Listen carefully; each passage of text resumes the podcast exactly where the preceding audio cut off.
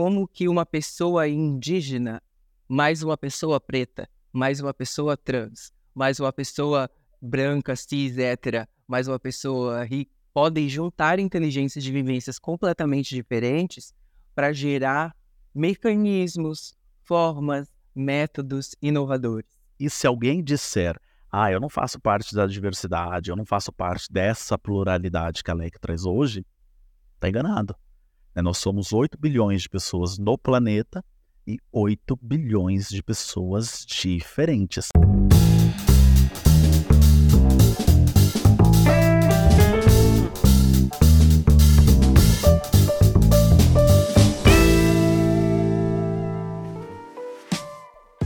Olá, você está no LecCast. Eu sou Márcio Calaio, seu anfitrião, e hoje nós vamos bater um papo importantíssimo, um papo sobre pluralidade e inovação nas empresas. Vendo que tem bastante gente chegando aqui sempre pontualmente ao vivo às 18 horas e 18 minutos no canal da LEC, no YouTube e também no LinkedIn. Eu, eu queria, é, antes da gente iniciar, contar que é, eu descobri recentemente uma coisa muito interessante que eu não sabia. No podcast, é, no Spotify, você pode avaliar o nosso programa. Olha que coisa bacana. Outro dia eu estava ouvindo um podcast que eu sempre escuto e descobri essa funcionalidade.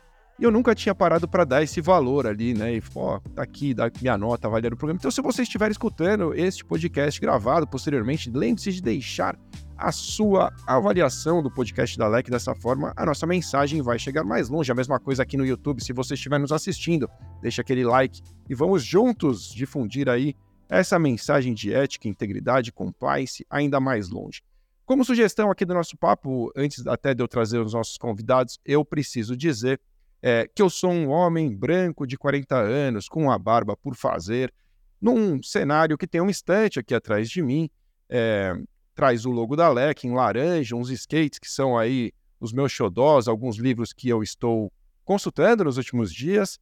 E este sou eu, um homem branco de 40 anos, cis, hétero, e, enfim, acho que dessa forma dá para me ilustrar, é, fazer a minha descrição.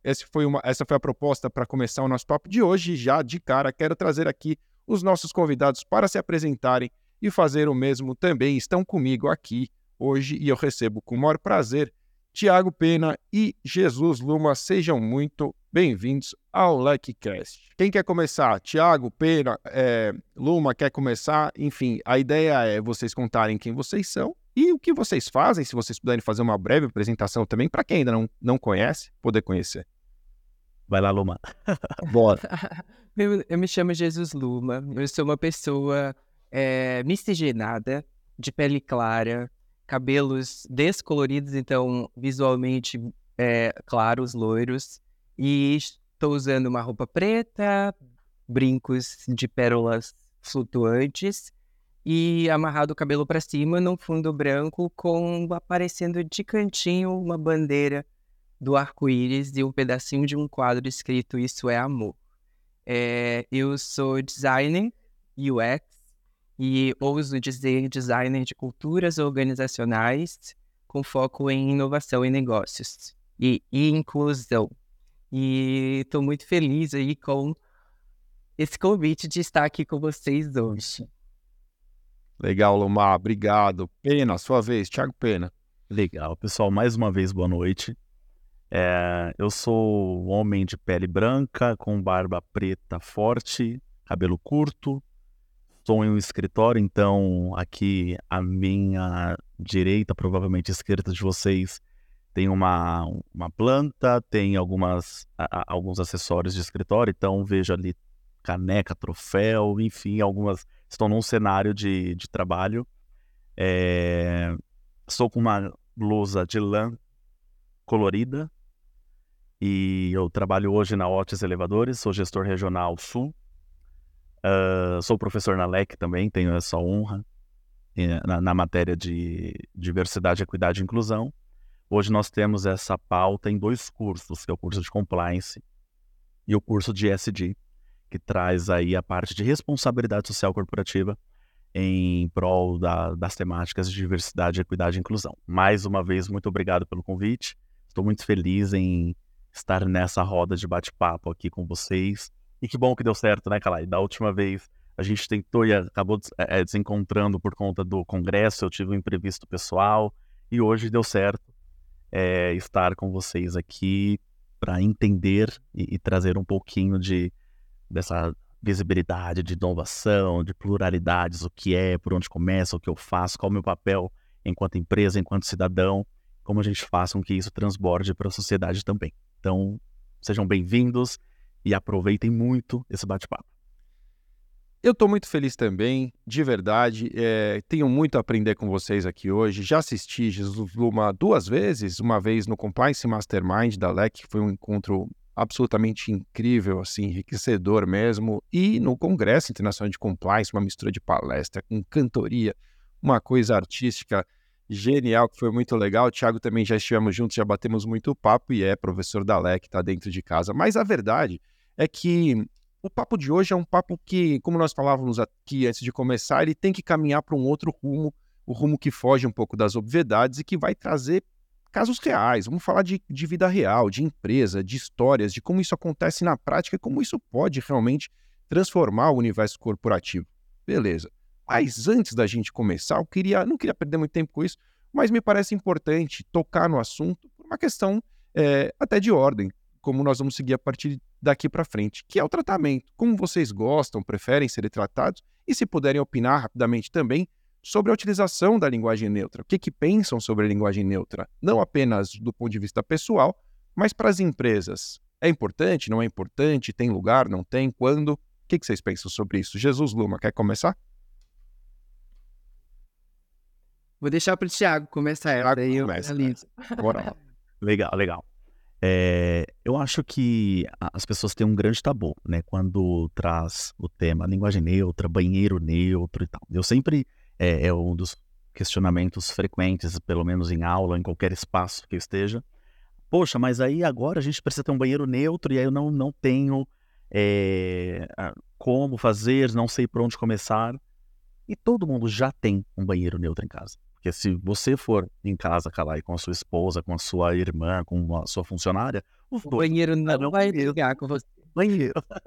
o mesmo, os dois usarão o mesmo banheiro. Então isso já é um tabu que a gente sempre precisa é, é, desconstruir, que não é aquela coisa que algumas, alguns memes trazem de um adulto usando com criança. Não, não, não é a proposta, tá? Então a gente caminha para esse espaço de que todo mundo já tem. Se você recebe duas visitas na sua casa, as duas pessoas usarão o mesmo banheiro ali no caso. E se forem se encontrar em algum momento, talvez seja ali na pia no momento de lavar as mãos e no. Calma, não é nem um ET que está entrando dentro de um banheiro. É uma pessoa e vai usar individualmente ali cada um a sua cabine para necessidades iguais, porque to todos são humanos iguais. Esse é um dos tabus que aí aproveitei o link aqui. E as pessoas têm um grande outro tabu de dizer, poxa, mas a linguagem neutra vai acabar com a língua portuguesa, vai acabar com o diálogo. E todo mundo usa palavrão, a gíria, abreviação. Quem aqui nunca escreveu aquele também abreviado no WhatsApp? Uhum. Ou então aquele você abreviado com VC? E isso não acabou com a língua portuguesa. As pessoas têm uma resistência de se adaptar ao que já existe, só nunca foi, nunca teve espaço né? Então eu acho que é, eu tento, eu, Thiago, eu utilizo pouca linguagem neutra, eu tento nem neutralizar a minha comunicação. Exemplo, ah, se eu for me referir aos médicos que desenvolveram XPTO, eu posso me referir à classe médica que desenvolveu XPTO. Eu, Thiago, no meu hábito do dia a dia, não tenho o, o, o costume de usar é, o, o todes, o, sei lá, algum, alguma. Bem-vindes, que me deixou numa situação difícil aqui no começo, porque eu começo o LecCast sempre como seja muito bem-vindo, seja muito bem-vinda ao LecCast. Eu falei, agora eu vou falar o quê? Então, Mas isso é neutralizar, isso é neutralizar a comunicação. Sim. E aí eu tento sempre buscar essa neutralidade para que todos sejam a, a, a, acolhidos ali em qualquer espaço de fala, em qualquer local. Mas é, sei que existem pessoas que pensam diferente, e estamos aqui, exato. Isso também é diversidade. Isso também é pluralidade. Pensar diferente do que eu penso, super respeito, e isso também é pluralidade. Mas eu busco cada vez mais neutralizar a, a, minha comunicação, porque eu já estou nesse momento de virar a chavinha de que eu vou acessar espaço que terão pessoas de todos os perfis, de todas as identidades e expressões. E eu preciso possibilitar que elas também façam parte, né? Elas também se sintam incluídas aqui nessa live, numa classe de aula, no meio corporativo, numa palestra, independente. É, acho que neutralizar a comunicação e não só deixar sempre designado a um grupo específico é um dos propósitos aí que eu busco trazer sempre. Boa. E você ah. prefere ser tratado como ele, Tiago Pena?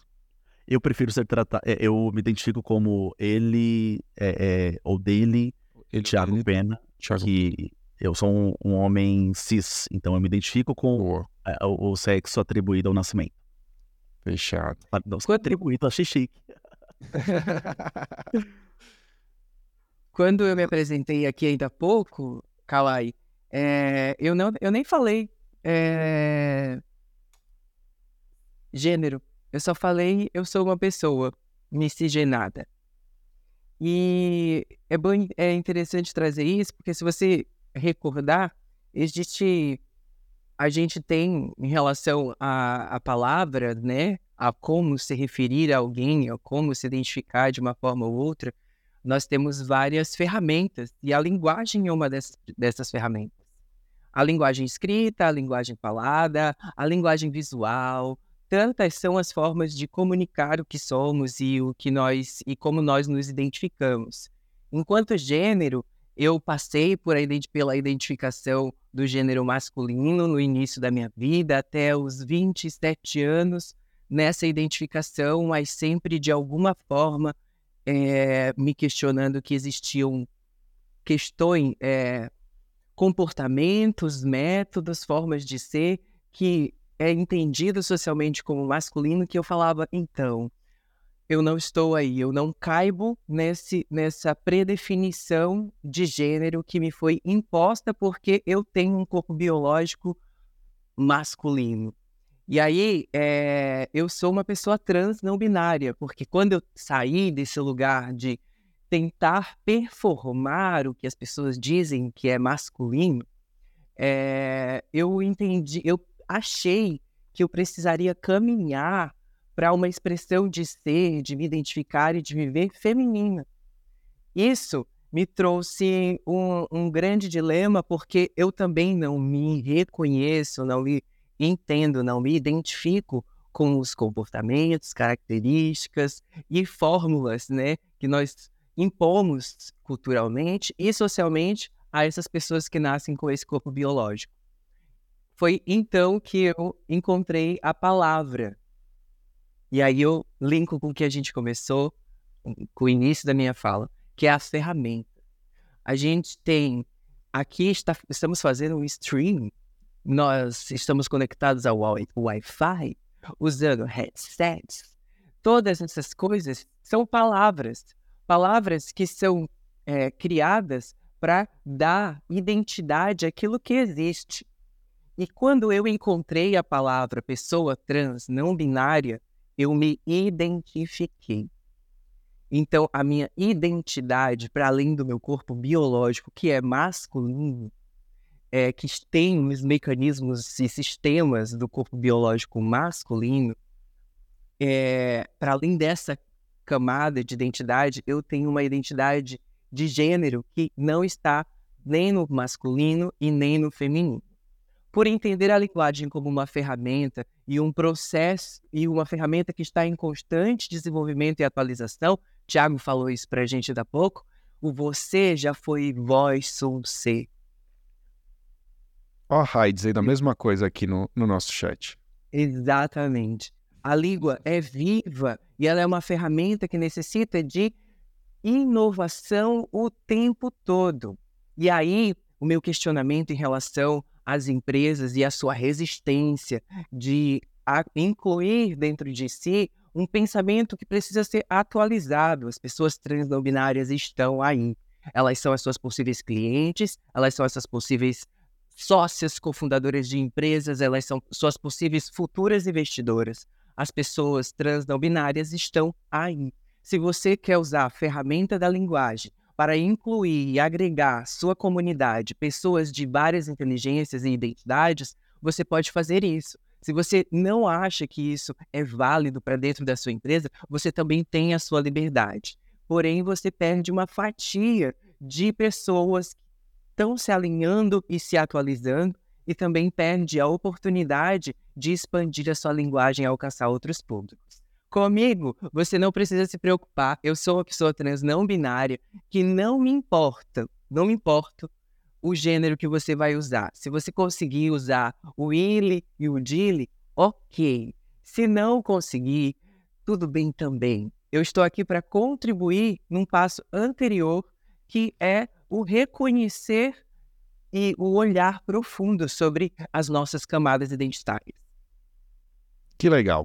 Eu, eu, é, uma salva de palmas mesmo, merece, né? Porque você vê que é um discurso muito bem construído e bastante inteligente, na verdade, porque o discurso também acolhe, é um discurso que também permite que as pessoas pensem diferente e tá tudo bem.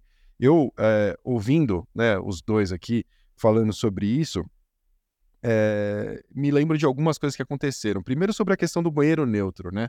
É, a, primeiro papo que eu tive sobre diversidade e inclusão aqui nesse podcast foi com a Marisa Pérez, eu aprendi demais, foi uma baita aula, eu realmente é, pude Marisa. entender. Marisa sabe demais, sabe muito, e, e ela pode me falar muito sobre isso, e a gente falou exatamente o que você disse, Thiago. A gente falou assim: é, na sua casa o banheiro é neutro. Quer dizer, as pessoas não, basta saber usar o banheiro. O ponto é, não é o que quem vai lá, é saber usar. Se você sabe usar, você é um ser humano, sabe usar, não vai fazer sujeira, tá tudo bem, qualquer um pode usar o banheiro. Quem, então, é, só que a gente, e olha como uma coisa curiosa, a gente teve esse papo, esse, exatamente esse assunto, extraído em um corte que foi para as mídias fora de contexto. Cara, foi pedrada para todo lado, porque é isso, exato eu, eu, achei que você foi muito bem quando você falou assim: não se trata de fazer isso em qualquer situação, a qualquer custo, em qualquer empresa que não tem estrutura, de repente você vai misturar, é, enfim, ou numa escola onde tem uma criança e um adulto, não é isso, não sei o que. E, não, não, e, não, não é. e isso traz contexto para a história, mas naquele momento, quando a gente falou só essa frase, na minha casa, o banheiro é neutro e todo mundo pode usar, foi uma bagunça enorme. Mas só para lembrar disso, quem quiser ouvir pode voltar lá nesse episódio, vai poder escutar. E sobre a linguagem, só para dar aqui o meu lado da história, é, eu sou uma pessoa que, que apesar de estar aqui no podcast falando, tentando falar né, da maneira correta, com, dentro da norma culta, evitando gírias, evitando palavrão, algo que eu faço, porque no final do dia aqui é um pouco da LEC, ainda que as nossas opiniões sejam as nossas opiniões e não necessariamente a opinião da LEC, mesmo a minha, eu estou aqui falando em nome próprio, Marcel Calai, eu tento, tento ser um pouco mais polido. Mas quando eu estou lá na pista de skate, onde eu tenho aqui as que não me deixa mentir, eu falo gíria, eu erro uma concordância verbal de propósito, e tá tudo bem, faz parte da vida. É, é, é nóis. É nóis. E, e, isso, eu, eu quero acreditar que isso não vai ferir a norma culta no longo prazo. Né? As evoluções na língua vão acontecer naturalmente quando se trata realmente de uma inovação. Aceitar uma. uma já te dou a palavra. Aceitar uma, aceitar uma mudança na língua porque, de fato, é, ela se incorporou à sua linguagem, é, faz parte da evolução da língua. O que, que não me agrada nessa história? Não me agrada algumas coisas só para pontuar aqui e a gente poder seguir também para os outros, outros papos, outros rumos depois que Luma falar também. É, o que, que não me agrada? Um, transformar isso numa pauta política. Acho uma conversa, um rumo muito ruim, que acabou virando, de certa forma, esse lado defende aqui, o outro lado, pronto, já virou binários e, e, e, e o que era para ser neutro se tornou, mais uma vez, uma pauta binária discu para discussão é, política. Depois, impositivo. A lei, lei contra a linguagem neutra. Cara, tem tanta coisa mais importante de se ocupar. É, assim não faz o menor sentido. Lei que obriga a linguagem neutra também não dá. Por quê? Porque a lei é a norma culta. A lei é o acordo ortográfico, foi assinado. Até que isso chegue numa transformação que merece ser mudado, não é por aí. Agora, as pessoas falarem como bem entende, é, se sentirem melhor falando dessa maneira, e as empresas que verdadeiramente quiserem incorporar isso de forma legítima, pô, show de bola, vamos nessa, estamos todo mundo no mesmo barco. Diga, Lomar, o que, que você ia dizer e eu segurei? Eu, eu gosto muito de lembrar para as pessoas que o que nós temos como academicista e, e de valor acadêmico e intelectual é fruto de uma história que também é exploratória e que coloca identidades que já existem há muito tempo para fora dessa construção do que é legítimo então, é interessante perceber que enquanto quando a gente se pauta em, em argumentos para dizendo que é, foge da norma culta, a gente precisa entender também como que essa norma culta foi construída. Nós temos ancestrais, pessoas de é, comunidades indígenas, comunidades quilombolas, que já fala de neutralidade de gênero antes do, da língua portuguesa ser é, institucionalizada como a, a, acadêmica e a, a que tem que ser correta. A nossa língua ela é fruto de uma colonização e, essa, e esse pensamento binário de gênero ele, é, ele vem de fora. Os nossos ancestrais aqui territoriais eles não tinham essa visão binária de gênero. E essa língua, inclusive, que, in, que é imposta, também pode ser um tipo de violência em relação a essas pessoas. Então, se nós não achamos é, confortável ser, de alguma forma, obrigados a, a, a adotar uma linguagem neutra ou não, o quão desconfortável é para as pessoas que, que foram excluídas da língua estarem o tempo todo sendo invisibilizadas na própria fala. E a sua empresa, e a o seu negócio, e, e, os códigos de conduta que você está é, construindo para dentro da sua empresa, eles estão pautados numa lógica de pensamento colonialista, escravocrata, ou eles estão realmente abertos para ver quais são os futuros emergentes e quais são as ferramentas que precisam ser atualizadas para que, de fato, se criem ambientes inclusivos. Porque é, é, muito bonito trazer a diversidade de fora e dizer temos diversidade, mas é muito violento quando você percebe que sua estrutura não está se adequando às necessidades dessas, desses grupos de pessoas que são chamadas diversidade. Então, fica essa escolha para cada uma pessoa pensar em que caminho querem seguir. Seguir num caminho de é, jamais ser flexível a linguagem ou seguir no caminho de começar a se conscientizar e perceber que a linguagem ela é viva, fluida e se atualiza de tempos em tempos. Por isso eu gosto de fazer essa provocação em relação à, à academia. É, ela pode ser muito perigosa porque no, na visão de inovação, que é o que eu trago junto com a rede afeta, o viés é exatamente esse. Como que você vai é, criar ambientes, ferramentas, métodos para implantar inclusão dentro da sua organização, se você está conduzindo esses, essas atividades com pensamentos que trazem em si padrões é, desatualizados. Muito bem, pegando essa provocação, eu queria jogar para você, Tiago, exatamente essa onda, principalmente quando é, é, se toca em pontos corporativos que eu acho que fazem parte aí do seu dia a dia, né? Como que, como esse assunto de, é tratado nos códigos de conduta ética? Né? Será que as pessoas estão sendo verdadeiramente acolhidas ou não? E queria entrar no tema central do nosso papo, que é pluralidades e inovação. Então, primeiro focando nessa questão de pluralidades. O que, que pluralidades diz para você? O que, que é? Como você gostaria de conceituar isso? E como você enxerga na corporação? Então, pluralidades e pluralidades dentro da corporação. Como isso se reflete no código de ética, é, na postura dos. No... Porque, afinal de contas, estamos aqui é, falando com muitos profissionais de compliance, advogados. Então, como que isso vive, você vive isso no dia a dia e passa isso para as corporações? É, eu acho que as organizações, elas hoje têm duas opções. Ou se posicionam ou são posicionadas. Então a gente acabou de sair de, de um mês onde o maior movimento de diversidade, equidade e inclusão acontece a nível mundial, que foi o mês do orgulho LGBT+. Então, é importante que a empresa se posicione enquanto inclusiva, local seguro, great place to work, é muito importante. Só que no dia a dia, né? Qual, como isso é, é medido? Como é, isso é avaliado? Qual, qual é o cenário que as empresas têm proporcionado para os seus colaboradores? É, claro, que é, não falo aqui em nome de uma organização, falo em nome do mercado. É, as empresas que não se posicionam são posicionadas. Então a gente é, lida, um dos slides que eu sempre trago é, é um ranking das 20 empresas é, que se posicionaram, se posicionaram em prol da diversidade, das temáticas de equidade e inclusão.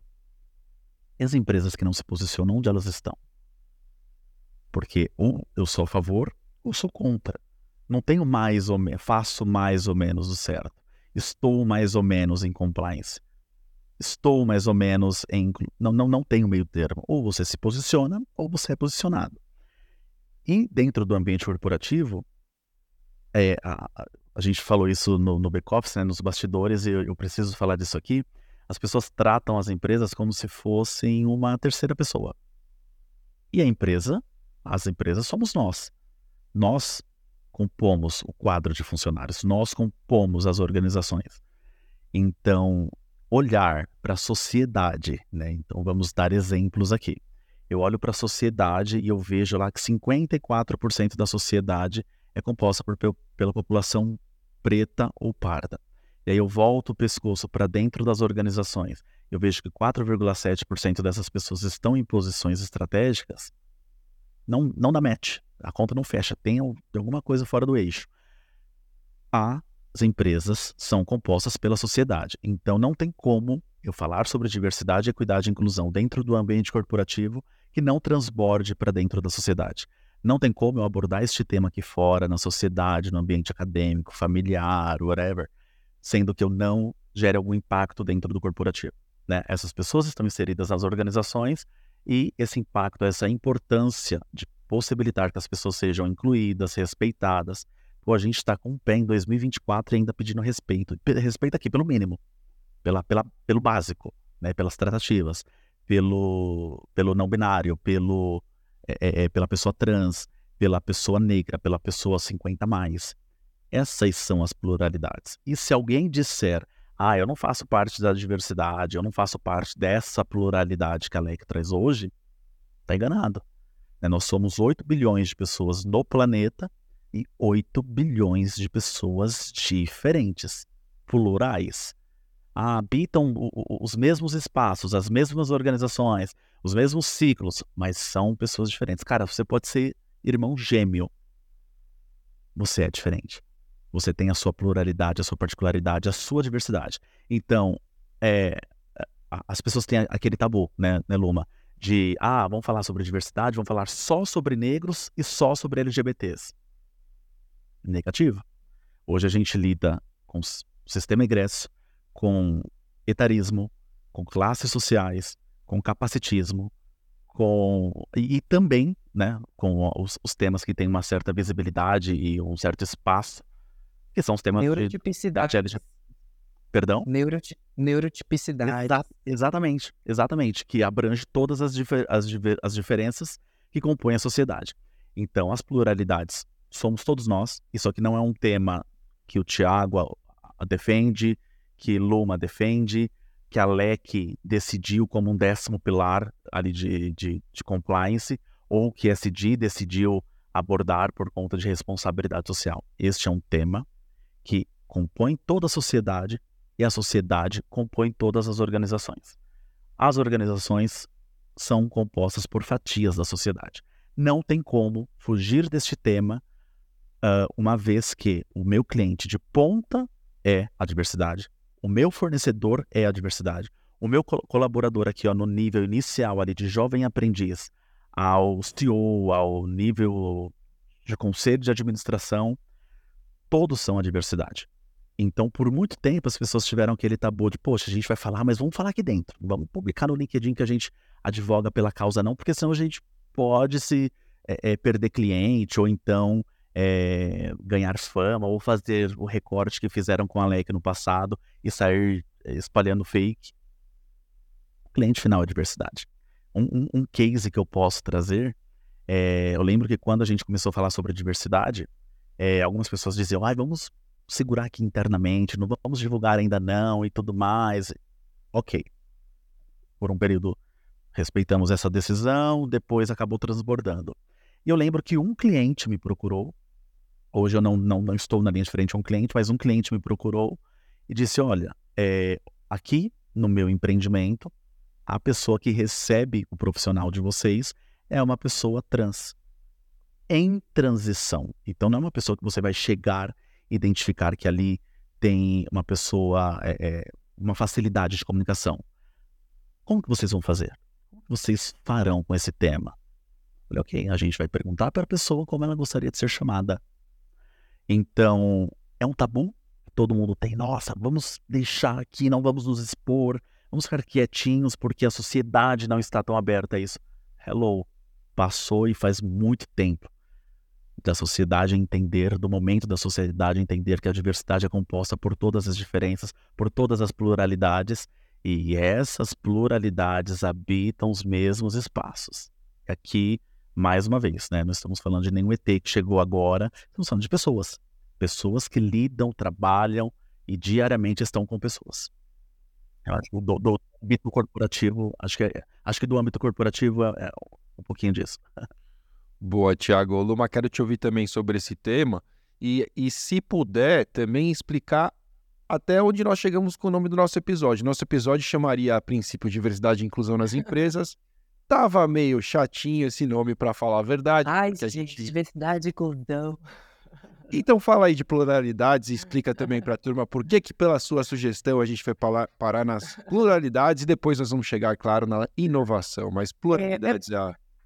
Calai, é muito comum, e aí você que está aí do outro lado deve viver isso também. É muito comum chamar pessoas de diversidade para falar do que é LGBTQIAPN+, das vivências e sofrimentos dessas, dessa comunidade ou da, da, da comunidade é, preta, da comunidade negra ou da comunidade indígena específico, né? Mas é, eu acho que quem está aí do outro lado, que está falando de, de compliance, né? E existe um tema que é muito uma, uma definição de compliance que eu gosto muito, que é fazer certo porque é certo fazer. E, e isso pode. É, isso começou com as influências das leis do dia a dia, né? Na estrutura da, da atuação dessas empresas ah, e na, nasceu essa necessidade de mecanismos, ferramentas para evitar problemas para as organizações. Compliance nasce daí, né? Então, é, como falar para pessoas que estão trabalhando nessa área de diversidade sem esse estigma de que a gente está falando de apenas de causas uh, é, está trazendo apenas né, o, o recorte de identidade de gênero, uh, características étnicas raciais, quando na verdade eu quero trazer uma, uma frase que pode mudar a sua percepção em relação a isso. A diversidade e a inclusão é uma condição para a inovação.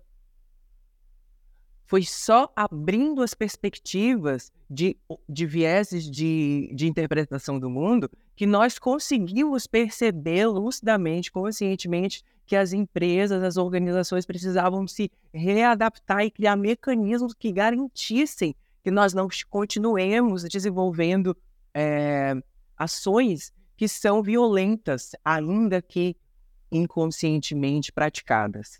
Então, as, os, o, esse, esse contexto do compliance nasce do ESG também, da necessidade de ver as, as nossas responsabilidades do âmbito dos, dos âmbitos ambientais, sociais e de governança. E é necessário perceber que os índices de diversidade e sustentabilidade e inovação estão correlacionados. Não existe forma de você inovar se você tem uma visão homogênea sobre um determinado, uma, uma, um determinado cenário. E a afeta nasce muito desse, desse lugar. Quando eu, a Gabriela e, e a Thaís nos juntamos, a Gabriela é neurocomunicadora, a Thaís sócio-psicóloga, a Gabriela uma mulher negra, é, com vários acessos a conhecimentos, a Thaís uma mulher branca, é, outra vivência, eu uma pessoa trans, idealizamos a afeta foi porque nós percebemos que dentro dos ambientes que estão tentando se inovar e inovar suas práticas de construção de cultura, elas, esses ambientes não vão conseguir chegar nesse lugar sem perceber que a diversidade e a inclusão são uma condição para a inovação. Então, quem, o quão preparados, vocês que estão aí do outro lado, que são do mundo de, de compliance, o quão preparados vocês estão para ouvir pessoas como eu, que possuem modelos de pensamento diferentes do dado comum e naturalizado. O desejo da, da construção de uma sociedade mais ética é vigente, está aí. O, a reputação de muitas empresas caíram quando elas é, foram vistas em práticas de inconsciência em relação aos temas de diversidade.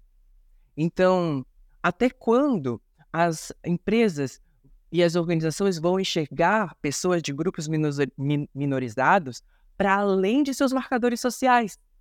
Até quando vão chegar para mim só querendo que eu fale sobre o que é LGBTQIAPN+. Até quando as pessoas vão tentar, é, de alguma forma, expandir e, e limpar as suas lentes para perceber que as pessoas LGBTQIAPN+, assim como pessoas pretas, assim como pessoas neurodivergentes, assim como pessoas é, neuroatípicas também é um termo, ou assim como pessoas indígenas e, e tantas outras pessoas têm inteligências específicas que podem ajudar a inovar em todos os processos e não apenas na área de diversidade e inclusão, que é uma que é que é como se fosse separado. Então é necessário ver né, diversidade como valor estratégico. Como inovar no desenvolver de cultura e de impacto positivo se pessoas construindo planos de impacto as pessoas estão construindo planos de impacto ambiental usando lógicas degenerativas. E nós temos vários conhecimentos periféricos que não são institucionalizados ou academizados, que são riquíssimos para a construção desse tipo de pensamento.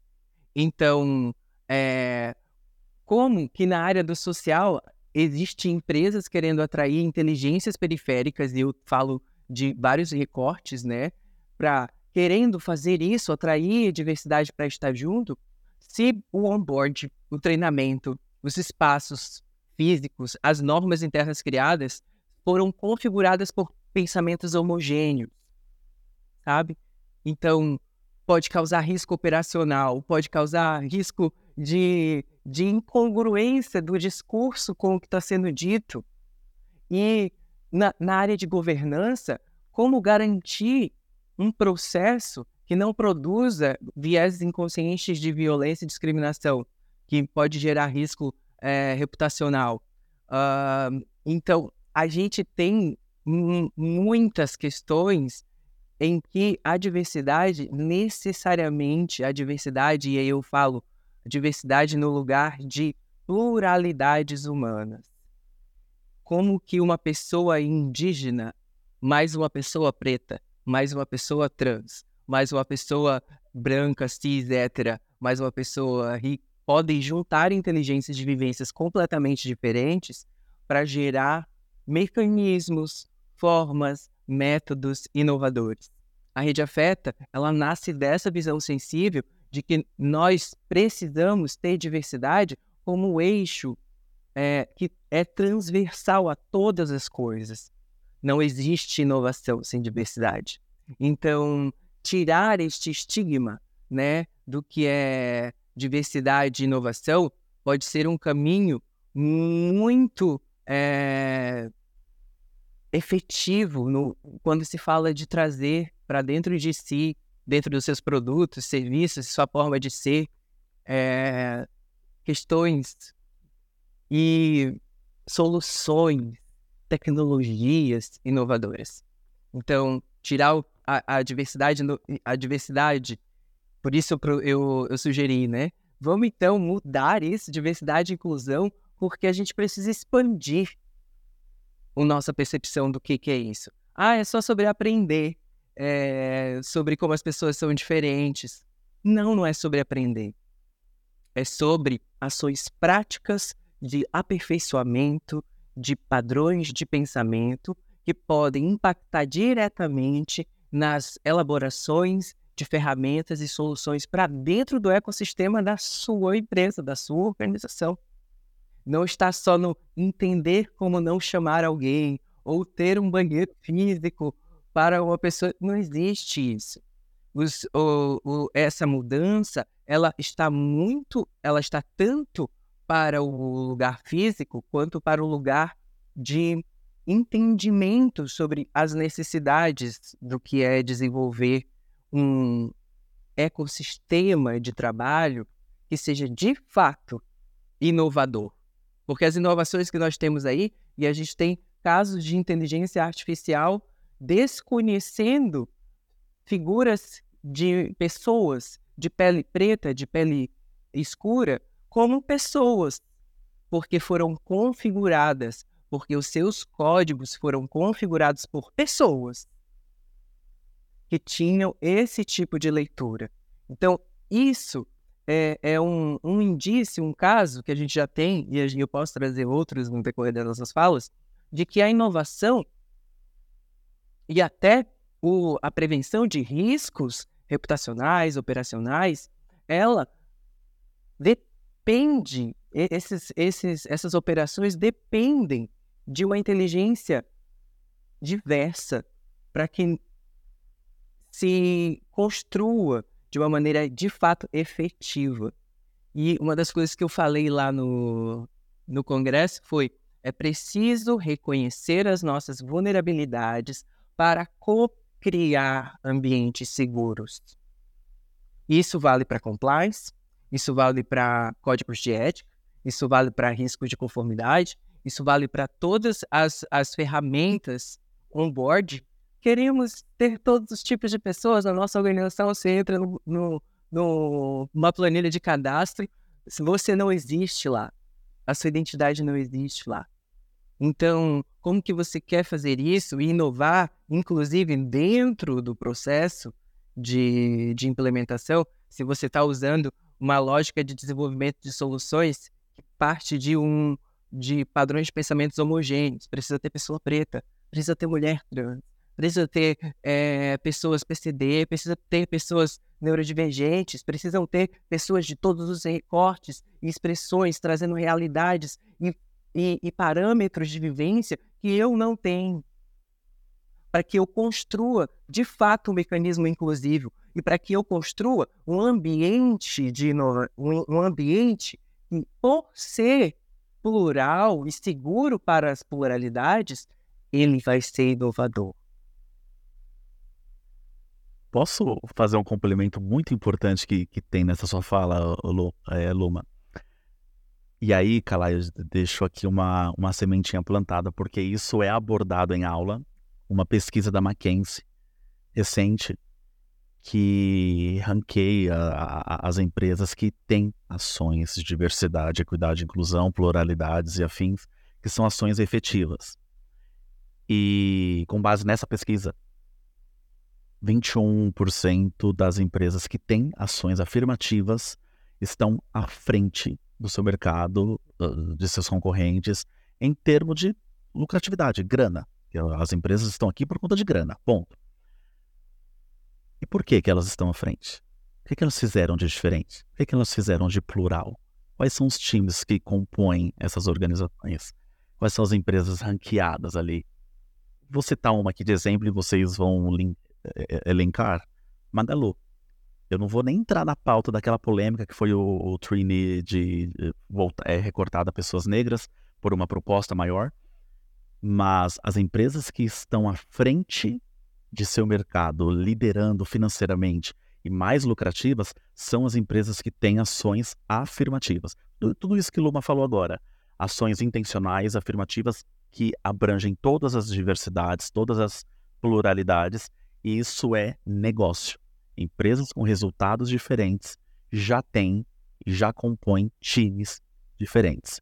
E os times são esses que Loma acabou de destrinchar aqui, que passam um filme na memória, Loma, de ah, é, é, público tal. Poxa, nunca vi no ambiente corporativo. nunca vi no ambiente corporativo. As empresas que já têm, que já estão à frente, que são intencionais e que se posicionaram já lideram o mercado, já estão à frente financeiramente falando. Exatamente. Comparado e, aos seus clientes. A diversidade é lucratividade, né? E aí e é muito doido quando você fala sobre isso, porque vem esse lugar, dois lugares muito perigosos. O olhar do empreendedor que, é, que ainda está num, numa, num nível de, de consciência sistêmica da lucratividade exacerbada e sem nenhum tipo de responsabilidade. Daí ele fica louco assim, vamos vamos trabalhar com diversidade agora, muito dinheiro. E É um caminho. isso é muito, é, isso é muito perigoso, caminho de longo. fato, e, e é bom, é bom estar atento a isso. Mas, de fato, essa, esse relatório, né, da Delivery Through Diversity, né, ah, de 2018, foram mais de mil empresas ao redor do mundo, inclusive no Brasil. E a diversidade de gênero em seus times tinham 21%, davam 21% a mais de chance de alcançar a lucratividade acima da média. E quando a gente fala de diversidade étnica, racial, a diferença é 33% de alcançar lucratividade acima da média. Então, assim, nós estamos falando de, ai, é porque é, tem esse lugar rede afeta, tem a metodologia do afeto para desenvolver os projetos dentro das empresas, né? Nós entramos dentro das empresas, nós observamos as situações e pautada na nossa me- metodologia, que envolve várias áreas de conhecimento, a gente direciona um plano para aquela empresa dentro do cenário dela e dentro da problemática mais, mais urgente daquela empresa, né? Mas ah, eu, a gente sempre traz desse lugar porque nós, quando olham para a rede afeta e a gente falar de afeto, humanização, no- olham muito nesse lugar tindolelê. Ai, que bonitinho. Então, Do Lele é muito bom. é, não é? Então é só sentir e ser paz de amor e amar todas as pessoas. Não é isso. E aí eu gosto de trazer uma atualização de visão de amor que vem de um conhecimento periférico de uma pessoa incrível, que é Bell Hooks. Bell Hooks traz a- a- uma ética do amor. Ela propõe uma ética do amor. É quando você faz as coisas não porque necessariamente você vai ganhar alguma coisa em troca. Você faz aquela coisa para elevação e para aperfeiçoamento do outro e de si mesmo. Então, é uma responsabilidade. E é uma responsabilidade que, consequentemente, quando você abraça, você vê que isso tem valor real e, inclusive, financeiro. Porque não está em apenas eh, incluir. Nós estamos falando de apenas incluir, nós estamos falando de construir o ideal de mundo onde as pessoas podem entrar em ambiente de trabalho e dar o melhor de si, sem preocupar se elas vão ser descriminalizadas pela sua orientação sexual, pela sua identidade de gênero ou pela sua eh, aproximação religiosa com algum tipo de expressão religiosa. Então, nós não estamos falando de como que você vai gerar inovação ou produção de soluções eh, de impacto positivo se o seu colaborador, dentro do processo, está sofrendo impactos negativos com o seu processo que não foi pensado para para este colaborador, para essa pessoa colaboradora. Então, eh, isso vai com certeza desencadear dentro do, do, do, do financeiro. Mas, infelizmente, as pessoas só querem falar sobre isso quando elas estão sobre risco, quando elas já cometeram algum tipo de coisa. E aí um exemplo disso é uma vivência, né, feliz é, da Marila, né, em 1877, com uma fala homofóbica que fez eles perderem 21 pontos na percepção de valor do produto deles. Eles não deixaram de, de, de vender, mas o produto deles deixou de ser valorizado pela crítica. Foi a- comunidade LGBTQIAPN+, mundial, foram as mídias, foi toda uma reputação construída durante tempos e tempos que caiu por terra por conta de uma inconsciência sistêmica, por conta de uma desatualização de pensamento. Então, nós não estamos falando apenas de o papo Tindolele que a gente estava conversando. Não é sobre Tindolele, é o que Bell Hooks propõe. Ações práticas de amor impactam positivamente no mundo e que nós devemos fazer isso mesmo quando nós não somos diretamente atingidos. Então, ah, eu sou uma pessoa que não sou uma pessoa trans, nem preta e nem. Então, para que que eu vou me preocupar com isso? Estou ganhando meu dinheiro, estou fazendo meu salário. Você vai se preocupar com isso se a sua empresa, sim, o seu é, grupo de colaboradores se o código de conduta de ética da sua empresa já estiver no nível de consciência de perceber que as, empre que as pessoas são as empresas.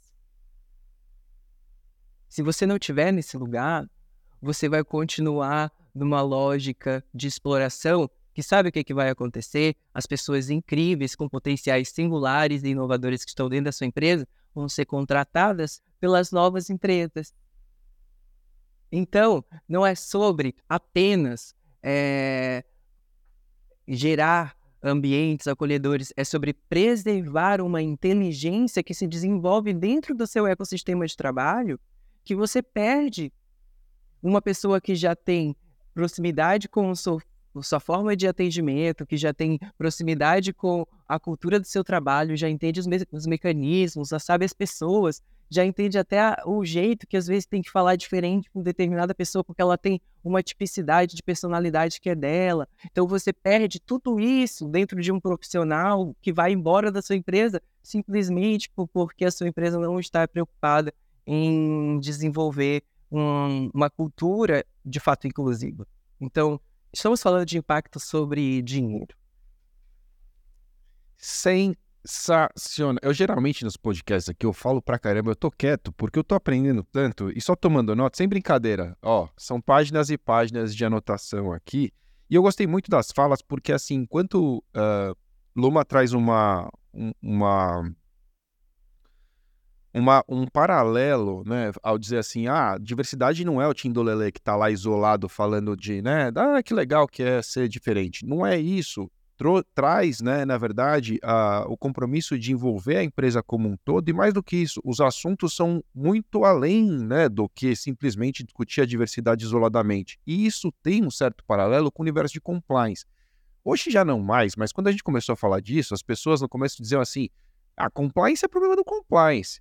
Né? E assim, é impossível você trabalhar compliance se a empresa não tiver envolvimento, se a alta administração não estiver envolvida, se as pessoas não comprarem a ideia. Sozinho, eu sempre brinco sobre isso, eu falo que o profissional de compliance sozinho, ele tenta ser herói e ele termina como mártir. Porque ele vai morrer pela causa, ele não vai conseguir fazer absolutamente nada de efetivo, porque ele precisa conquistar as pessoas, e, e isso extrapola os contornos ali da área de compliance, da mesma forma que, que eu aprendi aqui, que a atividade não se restringe a diversidade dentro daquele, universidade, daquele universo de, de diversidade. A, diversidade ela tem que ser incorporada às, às, empresas. Gostei muito também quando o Thiago tangibiliza é, esse, esse cenário ao lembrar do lucro. O lucro aumenta, as empresas ganham mais se elas forem diversas, né? E, e, e aí também o ponto de que pode acabar resultando até na perda de talento, se você né, não conseguir reter os seus talentos na medida em que você é, não promove um espaço interessante o bastante para que aquelas pessoas possam brilhar também. E aí, o que me vem à cabeça enquanto eu ouvia as falas é um pouco sobre inovação. Eu, particularmente, tenho um apreço por inovação, quero acreditar que ela é, que é uma empresa inovadora, mas também, de tudo que eu pude aprender até hoje, eu acho que a gente não controla muito a inovação. O que eu quero dizer com isso? Eu acho que a empresa não consegue dizer, vamos incentivar a inovação e agora vão ser inovadores. Eu não acho que funciona bem assim. E até para que quem está me ouvindo consiga entender o que eu quero dizer, é importante separar o que é inovação do que é invenção. Muita gente confunde as coisas. Inventar, você inventou uma coisa diferentona lá e está tudo bem, pode dar certo, pode não dar. Inovação, na minha forma de enxergar isso, é é deixar muito claro que se trata de criar uma nova prática, um novo método, um novo produto que se torna efetivamente prático na vida das pessoas num determinado grupo, seja ele qual for. Mas ele tem que passar a ser aplicado, tem que se tornar útil né, naquele universo. Isso é uma prática inovadora no meu modo de ver. E, é, como eu dizia, né, como, como é, impulsionar a inovação? O que a gente pode, e aí é onde eu quero acreditar que esse assunto nosso aqui entra, o que a gente pode fazer é, é aumentar as chances de dar certo. É isso que eu quero acreditar. Então eu acho que a empresa não consegue falar assim, ah, vou dar bônus para quem for inovador, vou dar. Não, você até pode querer estimular, mas o papel, eu acho que é justamente promover um ambiente verdadeiramente propício à inovação. E isso pressupõe, né, no meu modo de ver, é, antes de, de, da pluralidade até, admitir o erro. Eu acho que isso é o ponto de partida, é algo que a gente sempre discute na LEC. Não importa quem errou. importa que existe um problema que a gente tem que resolver. Depois a gente vai ver onde o processo estava errado. O primeiro ponto é admitir o erro. Empresas que não admitem o erro não admitem inovação. Ponto de partida. A partir daí, é, pessoas iguais falando as mesmas coisas têm uma chance muito menor de sucesso do que pessoas diferentes com visões do mundo diferentes, com vieses diferentes, tentando se livrar deles, ouvindo aquilo e aceitando, como foi dito, as vulnerabilidades, aquilo que eu não sei, é, eu vou aprender com outras pessoas que são diferentes e dessa forma a gente vai criar um ambiente diverso e verdadeiramente inovador. Eu acho que é na chance de sucesso, de alcançar a inovação, que eu enxergo essas pluralidades como fundamentais. Eu queria só deixar aí a minha contribuição pequena, mas que realmente é o que eu consigo linkar com tudo isso que a gente conversou até aqui. O nosso papo está caminhando para o fim, é, parece piada, mas a gente já está conversando aqui há quase uma hora, parece mais cinco minutos. Mas eu queria fazer um, um, uma brincadeira ao final. Tem duas coisas que a gente sempre. Tem uma coisa, na verdade, que a gente sempre faz no LecCast, que é deixar uma dica de leitura. Então pensem aí se vocês têm uma dica de leitura que vocês querem deixar. E como eu tô com. Como eu já falei, né? Absolutamente fora do meu lugar de fala, aqui meio perdido, eu sou, eu sou o ET da conversa. É, eu queria dizer o seguinte: eu queria que vocês fizessem uma pergunta é, entre vocês, para que vocês pudessem eventualmente se lembrar de algo que eu não me lembrei de perguntar e o nosso tempo voou. Então, é, alguém tem uma pergunta para formular? Tem algo que vocês gostariam de formular entre vocês para a gente caminhar para o encerramento e fazer a dica de leitura? O que, que vocês gostariam de perguntar entre vocês sobre esse tema? Acho que você trouxe uma coisa muito legal, assim, ainda há pouco nessa fala, sobre inovação, né? E, e eu acho que a gente po eu posso é, trazer essa pergunta, porque uma das dos setores responsáveis é o de governança, né? De também promover esse essa esse pensamento, né? De atualização. E a minha pergunta é: será que a liderança das empresas estão disponíveis para expandir sua visão sistêmica e se desfazer de vieses inconscientes? Porque tem um levantamento da Trust Barometer da Edelman que aponta que 75% das pessoas consideram que líderes das empresas são as instituições, são as instituições, né, de maior confiança.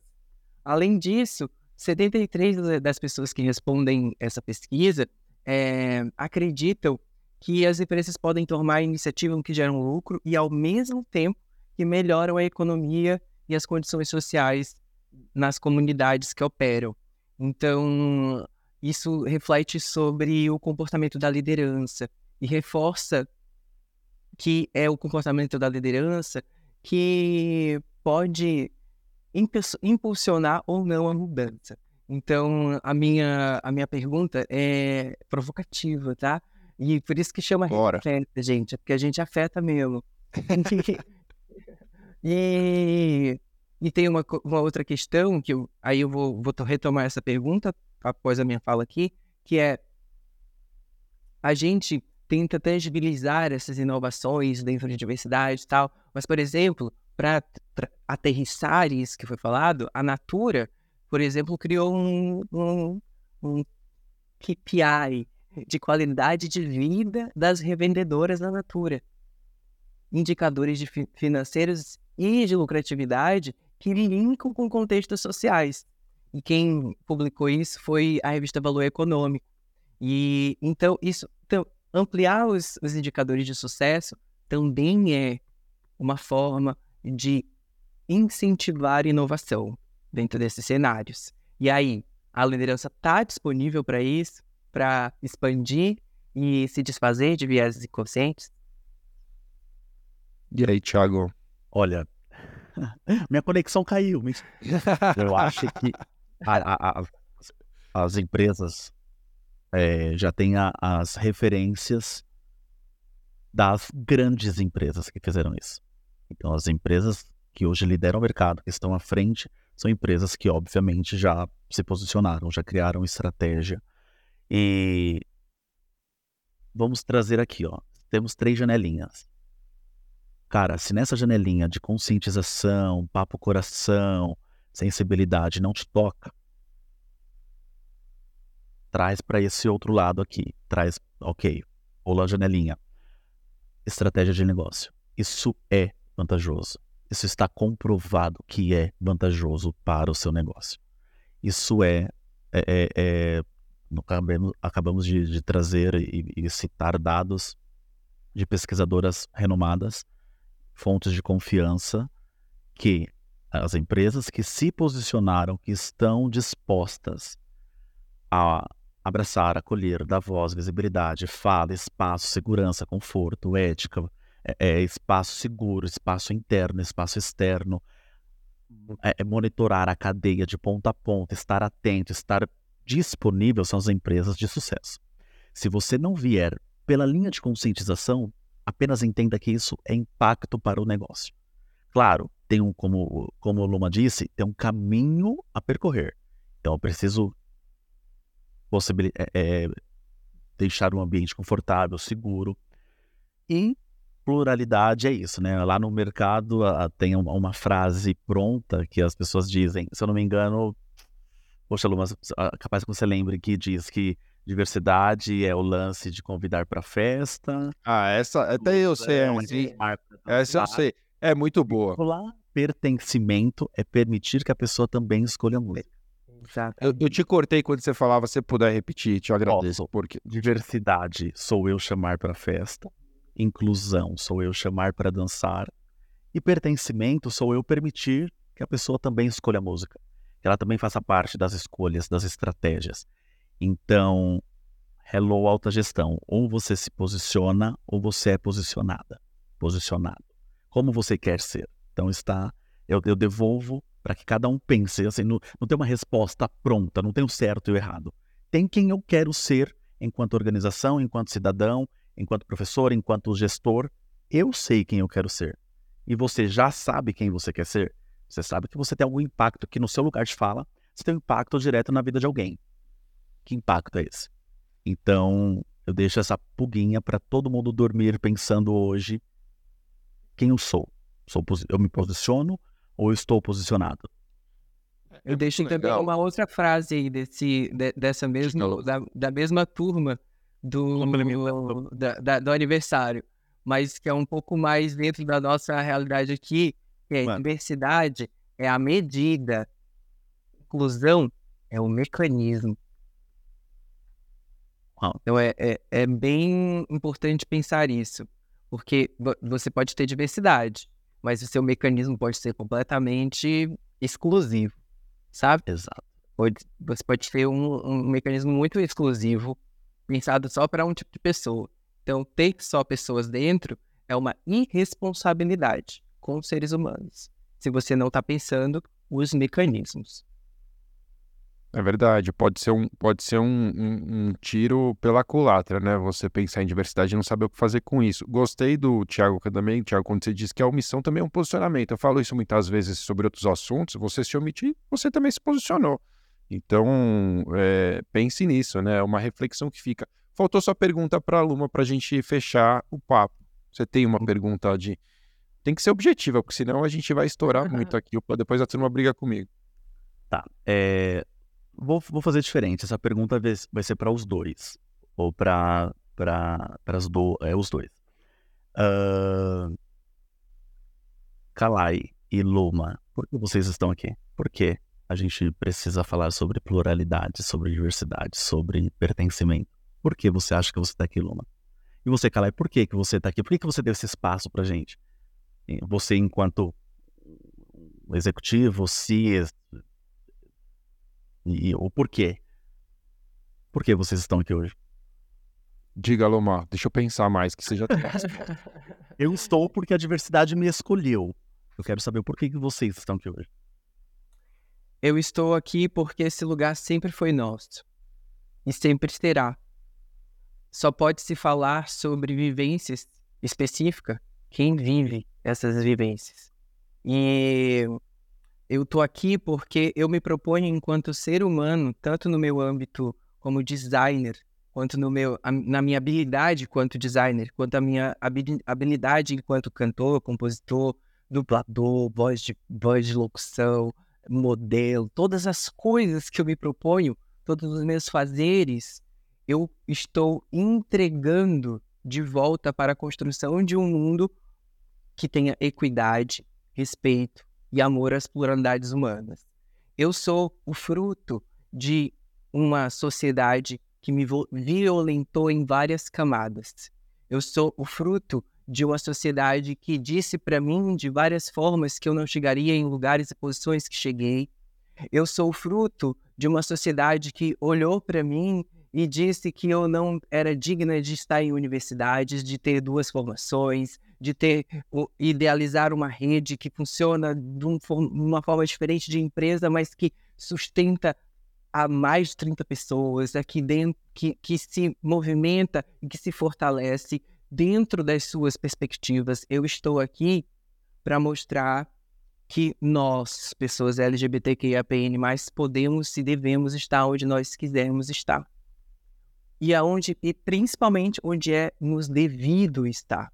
Eu estou aqui para abrir portas para tantas outras pessoas que, assim como eu, tiveram as suas portas fechadas simplesmente por serem é, fora do reconhecido como comum. E eu estou aqui para co-criar um novo mundo, um mundo onde nós podemos trabalhar e não necessariamente abrir mão das nossas subjetividades, identidade, espiritualidade, nem a nossa forma de singularidade. Eu estou aqui para mostrar que é possível ser uma pessoa trans, não binária e nordestina, que veio de família pobre e que tem música na novela e que está rodando, fazendo shows em vários lugares do Brasil e que ainda gere e ajuda a gerir uma rede incrível como a Rede Afeta, com parceiros fantásticos como Alec. Eu quero co-criar um imaginário de mundo onde nós não precisamos nos colocar em ambientes que nos violentam e menosprezam a nossa, o nosso valor e as nossas subjetividades e identidades. É por isso que eu estou aqui de graça. Maravilhoso isso. Calma aí, deixa eu antes de, de você responder. Claro, por favor. Você ocupa um espaço, cara, que você sabe que você não precisava fazer isso.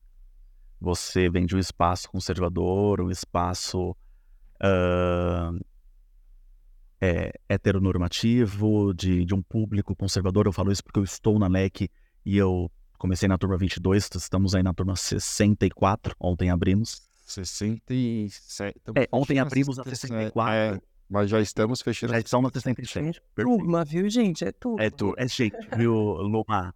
Só e... multiplicar por 70. por turma. Fiquei, fiquei muito feliz quando a, a, uma das suas assessoras nos procurou para esse espaço. Eu pensei, cara, é, a LEC tem caminhado para um espaço cada vez mais equitativo, consciente, que é ok, mas a sua figura representa demais, tá? Como aliado, como parceiro, e, e desfaz um grande tabu que as pessoas têm de que todo mundo é de um formato, de um jeito. Obrigado pelo espaço, tá? Eu acho que você vai responder agora o porquê você está aqui, mas não imaginei que eu teria esse espaço um dia, porque eu venho dessa mesma realidade que Luma disse. Vários não. E aqui foi um dos sim, um dos poucos sims que eu tive para ser quem eu sou, ser completo. Então, obrigado por isso, em nome da LEC. E, por favor, por que, que você está aqui.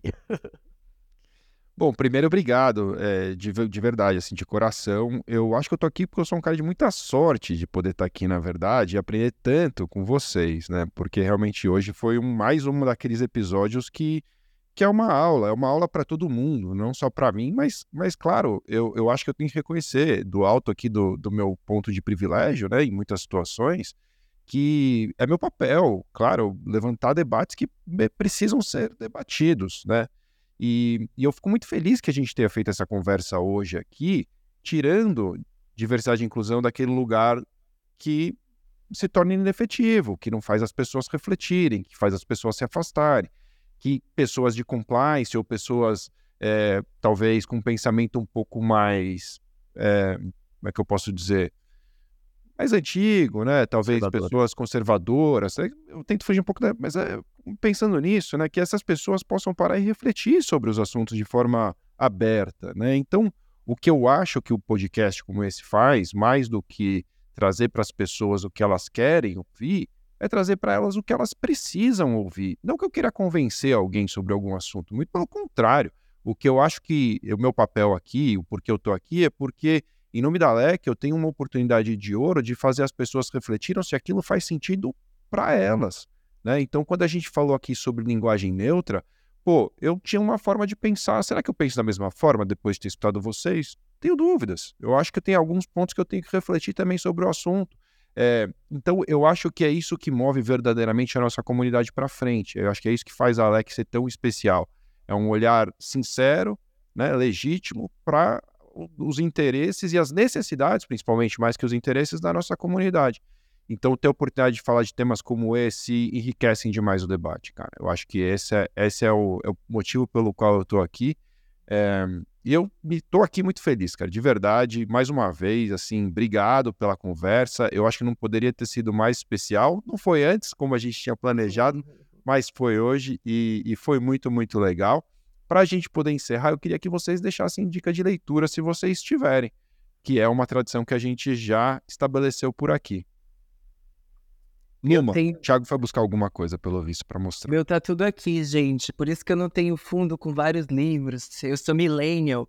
Eu tô segurando um, um, um livro eletrônico Kindle. na mão, pra quem tá... É... Eu sou Boa. cringe. Eu, eu também gosto. Eu gosto dos dois. Eu gosto, eu gosto muito de Kindle, mas eu tenho comprado muitos livros porque eu já percebi que se eu não pegar na mão o livro, eu às vezes acabo trocando o Kindle pelo celular. E isso é bem é um produtivo. É. Mas qual é o livro? Você está com ele na mão? Esse livro é Diversidade e Inclusão: ah, Os Caminhos para uma Gestão Humanizada. Eu tive o privilégio. Opa, deixa eu enquadrá-lo aqui. Tive o privilégio de, de participar do nono capítulo. Tá? Ele é um livro escrito por executivos e, e profissionais que foram incluídos é, e eles compõem a diversidade. Então, um spoiler básico: tem é, uma procuradora é, federal que é uma pessoa cadeirante em posição de alto poder e ela conta um pouco de todos os desafios que ela encontrou até chegar lá.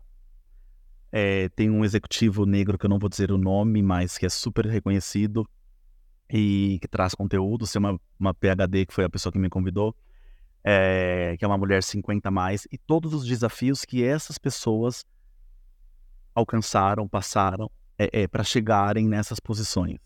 E também as oportunidades de você se enxergar enquanto privilegiado, cidadão e, e automaticamente aí como um profissional independente independente da área que atue. Então, esse livro ele foi lançado em Portugal, ele já está disponível também aqui no Brasil. Tá? Fica aí minha indicação. Parabéns pelo projeto. Eu não li ainda, mas vou querer ler com toda certeza. Eu te mando um autografado. Quem é? Você é cringe, Thiago, mas eu sou. Eu, eu ouso dizer que, eu, que eu, o meu cringe é nível hard. Olha, o meu, esse livro aqui, ó. Caramba, eu em sebo e eu li ele, ele tantas vezes, chama A Carícia Essencial, uma psicologia do afeto, do Roberto Chiniachiki. E ele, ele nos, nos, é, nos ajuda a compreender como os afetos são algo inerente à nossa existência, assim, não dá para tirar afeto do trabalho, por exemplo, né? Não dá para tirar afeto de lugar nenhum. Nós somos seres que tudo que gera uma memória psicoemocional é um afeto. Então a gente, eu tiro muito esse lugar da rede afeta de ser, ah, o afeto então é só amorzinho. Não, às vezes o, o afeto é aquela bronca que você precisa é, levar para que você acorde para algumas realidades. E a carícia essencial ajuda muito nisso. É uma psicologia do afeto de Roberto Chiniachik. E a outra, o outro que eu queria uh, mostrar para vocês. Eu não vou desmarcar minha leitura do meu Kindle, tá? Para mostrar a capa. Mas chama Tudo sobre o Amor, Novas Perspectivas e Trilogia sobre o Amor, da Bell Books. Pra, que tira um pouco essa... Porque muitas empresas se, se apropriam do discurso do amor num lugar muito romantizado sobre o amor. E, e Bell Hooks expande a nossa perspectiva de amor como uma prática ética, daquilo que impacta positivamente a seres e sistemas vivos. Então, a gente vai para um outro nível de percepção de amor. Então, esse, acho que essas duas leituras, só para começar a expansão de mente. De, a partir daí, eu, eu posso de, indicar outros depois. Me chamem aqui. Aí tem uma biblioteca completa. Tiago, estão perguntando quem é a organização do livro, porque eu acho que não apareceu para poder encontrar. Geralmente pela organização fica mais fácil. Não sei se tem. Al- nesse- É Tem. Alta Gestão European Academic.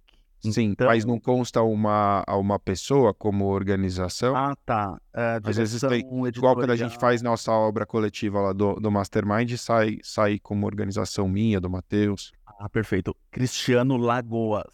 Cristiano Lagoas. Eu vou quebrar o Lagoas. protocolo aqui, já que vocês deram boas indicações. Pode indicar livro que não terminou? Isso é um negócio que eu já me fiquei em dúvida sobre. isso. Pode. Mas, só- mas é porque tá sendo tão legal, assim, não Isso é pluralidade, Calai. Pode. Eu já- tô você já despreocupado teve-. Você já teve aprendizados, então compartilha, Ei, gente. Esse é o ponto. Aconteceu um negócio muito, muito curioso, né? Eu, eu fui ao dentista na semana passada, a gente já tava com esse papo marcado aqui, e eu tava falando com ele, ele falou, cara, eu preciso te indicar uma leitura que foi muito legal pra mim, eu vou nesse mesmo dentista faz 30 anos. E aí, é, ele me indicou um livro que realmente eu comecei a ler e fez muito sentido pra mim. Fica aqui uma dica pra quem quiser ler também, Como Surgem as Inovações, do Matt Ridley, esse aqui, ó. Não é pequeno, mas é, o pouco que eu li no começo me deixou muito, muito interessado para continuar, seja pelos conceitos, seja porque ele se propõe desde logo, foi o que ele falou que vai fazer, que é contar histórias. Ele vai contar histórias de inovação e por que, que essas inovações deram certo e outras, enfim, foram para o brejo, que é algo que a gente precisa pensar, né? Separar o que é inovação do que é invenção, do que que é maluquice, que são coisas bem diferentes e as pessoas podem acabar confundindo. Tem um cara no Instagram que eu sigo que chama Unnecessary Inventions, eu acho que é o arroba dele, arroba Unnecessary Inventions. Ele só inventa porcaria, só coisa que não serve para absolutamente nada. Então, assim, sei lá, um cano que sai da sua mesa de jantar que você joga um petisco já sai num potinho pro seu cachorro comer. Esse até que é útil, né? Mas ele inventa coisas absolutamente desnecessárias. E é curioso, não é o caso, a gente está falando de inovações que são úteis e se tornam realmente práticas no dia a dia das pessoas, isso foi muito legal. Dupla, obrigado de coração. Onde as Muito pessoas encontram vocês? Ah, Arroba Thiago underline TP em todas as mídias, Thiago. Em todas. LinkedIn, Instagram. Threads, já estão no Threads também. Já Nem preguiça, mas já já eu tô lá. Preguiça do Threads. Luma, onde qual é, o- qual é o arroba? em todas as plataformas existentes é a mesma, o mesmo arroba. Arroba Jesus Luma com dois M's de Maria. L-U-M de Maria, M de Maria, A de amor. E, e Rede Afeta, arroba Rede Afeta, em todas as plataformas também. Eu também queria agradecer é, é, pela, por poder ampliar a minha voz. Eu gosto muito de, de trazer essa, essa percepção de ampliadores de voz, não aqueles que dão voz para nós. Kalel, Kal, Kalel, Kalai, é, você amplifica as nossas vozes quando você abre esse espaço para discussão como essa. E as, as vozes, a voz do Tiago, a, a minha voz, elas já estão ecoando pelo mundo, mas quando elas encontram canais como esse para chegar em mais pessoas, elas são amplificadas. E as nossas vivências são consideradas dentro do imaginário das pessoas. Isso é de extrema importância para uma evolu- evolução coletiva de consciência. Então, muito obrigado por fazer a sua parte de, de usar os seus mecanismos e a sua, o seu, as suas ferramentas para que isso aconteça. E todo mundo que quiser também conhecer a outra parte de in- integre- o lado B, Jesus Luma, é, também pode ah, procurar arroba Jesus Luma da mesma forma em Spotify, Disney, YouTube, porque vocês estão falando com alguém que já teve até trilha em novela global, tá? Chique, chique demais, gente. Muito bom. Obrigado, gente. Foi um Obrigado, prazer falar com você. Obrigado, Leque. Espero que a gente possa fazer isso mais vezes. Obrigado. Calai. Obrigado, Grande que Letícia. Para, beijo pra você. Obrigado, dupla. Obrigado também a você que nos acompanhou até aqui. Se você quiser saber mais sobre ética, integridade, pluralidades e inovação, acesse o site da LEC em lec.com.br e lembre-se de qualificar aí a nosso, o nosso podcast no, no Spotify e também deixar o seu like, é claro, aqui no YouTube para quem estiver nos acompanhando. Assim você fará com que a nossa mensagem chegue ainda mais longe. Valeu!